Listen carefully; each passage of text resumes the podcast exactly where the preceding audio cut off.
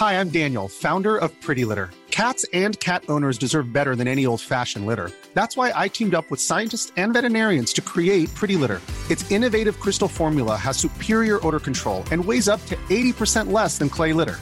Pretty Litter even monitors health by changing colors to help detect early signs of potential illness. It's the world's smartest kitty litter. Go to prettylitter.com and use code ACAST for 20% off your first order and a free cat toy. Terms and conditions apply. See site for details.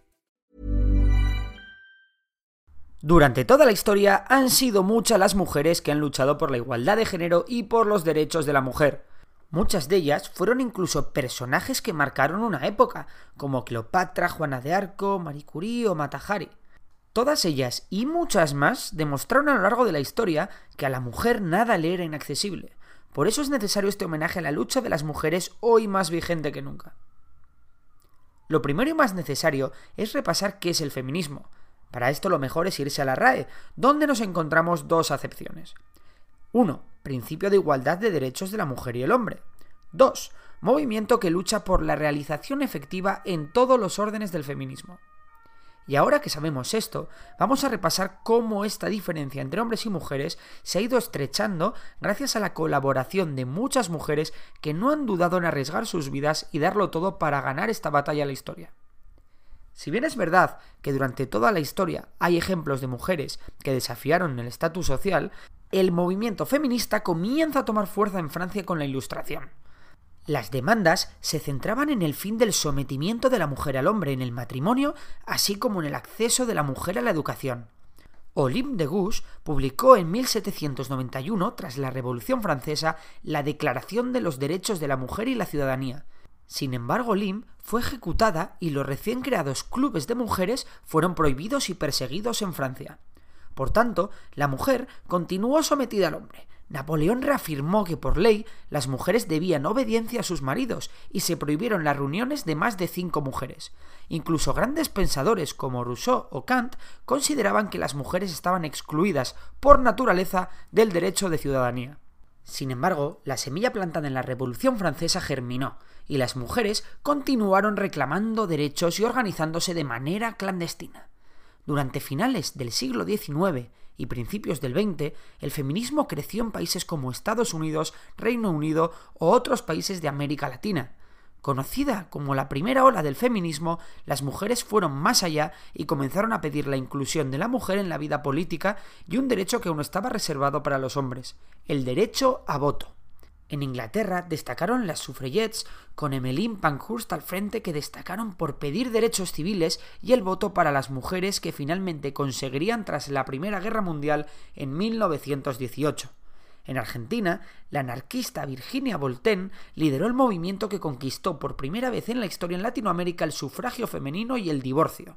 En Estados Unidos había una doble desigualdad, ya que no solo no había igualdad entre el hombre y la mujer, sino es que además había una gran diferencia social entre mujeres blancas y negras. Allí no se conseguiría el voto femenino hasta 1920. Durante el primer tercio del siglo XX, la mayoría de países proclamarían el sufragio universal, que en España llegaría con la Segunda República en 1931. Tan solo en Francia e Italia, de las grandes potencias democráticas, se quedarían atrás en este aspecto. En cuanto al acceso a la educación, no fue hasta finales del siglo XIX cuando se licenció la primera mujer en derecho en el mundo, la rumana Sarmiza Vilcescu. Curiosamente, también fue rumana la primera ingeniera del mundo, Elisa Leonida Zanfirescu, que se graduó en 1912. Con la llegada de los totalitarismos en el primer tercio del siglo XX, el papel de la mujer siguió caminos muy diferentes según el país al que perteneciesen. En los regímenes más reaccionarios, en países como Italia, España o Alemania, se relegó a la mujer al ámbito doméstico. Famoso fue el lema reutilizado Kinderkuch Kirche, niños, cocina iglesia en alemán, para referirse al papel de la mujer en el Tercer Reich. En los países con una mentalidad más progresista ocurrió todo lo contrario. Las mujeres en la Segunda República Española gozaron de una posición de igualdad que nunca antes se había dado en el país. En la Unión Soviética también se incluyó a la mujer dentro del proletariado con iguales derechos y obligaciones. En ambos casos se incluyó a la mujer en las Fuerzas Armadas. las milicianas republicanas y las francotiradoras soviéticas gozaron de una gran fama en el campo de batalla, mientras que durante la Segunda Guerra Mundial, el resto de países, incluidos Estados Unidos, Francia e Inglaterra, las mujeres no fueron soldados. En estos países, la mujer tuvo un papel fundamental en la industria militar, que se había quedado sin hombres tras irse una gran parte de ellos a la guerra. Sin embargo, muchas mujeres cuya ambición no conocía límites crearon la llamada segunda ola del feminismo. El objetivo de la segunda ola no era conseguir la igualdad de derechos, sino ir un paso más allá y romper con el status quo para conseguir la igualdad en temas como la sexualidad, la cultura, la familia, el trabajo y un largo etcétera. Esta ola abarca desde el final de la Segunda Guerra Mundial hasta finales del siglo XX. Durante la segunda ola, los gobiernos de los países occidentales comienzan a hacer pequeños cambios en las legislaciones para empezar a hacerlas lo más igualitarias posibles.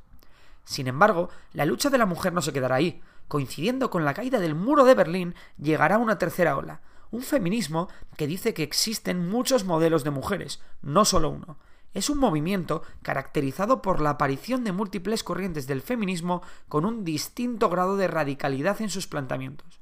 Sin embargo, en esta tercera ola del feminismo es donde más avances legislativos y sociales se consiguen.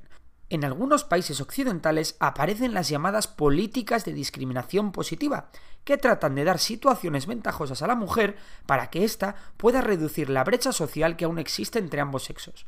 Sin embargo, este avance social no se da en todas las partes del mundo, y aún quedan sociedades en las que la mujer no vale absolutamente nada, y como antaño aún existen milicianas, guerrilleras y soldados que luchan para no caer en las garras de sociedades más próximas al medievo que a nuestros tiempos.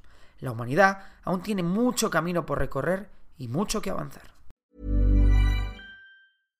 catch yourself eating the same flavorless dinner three days in a row?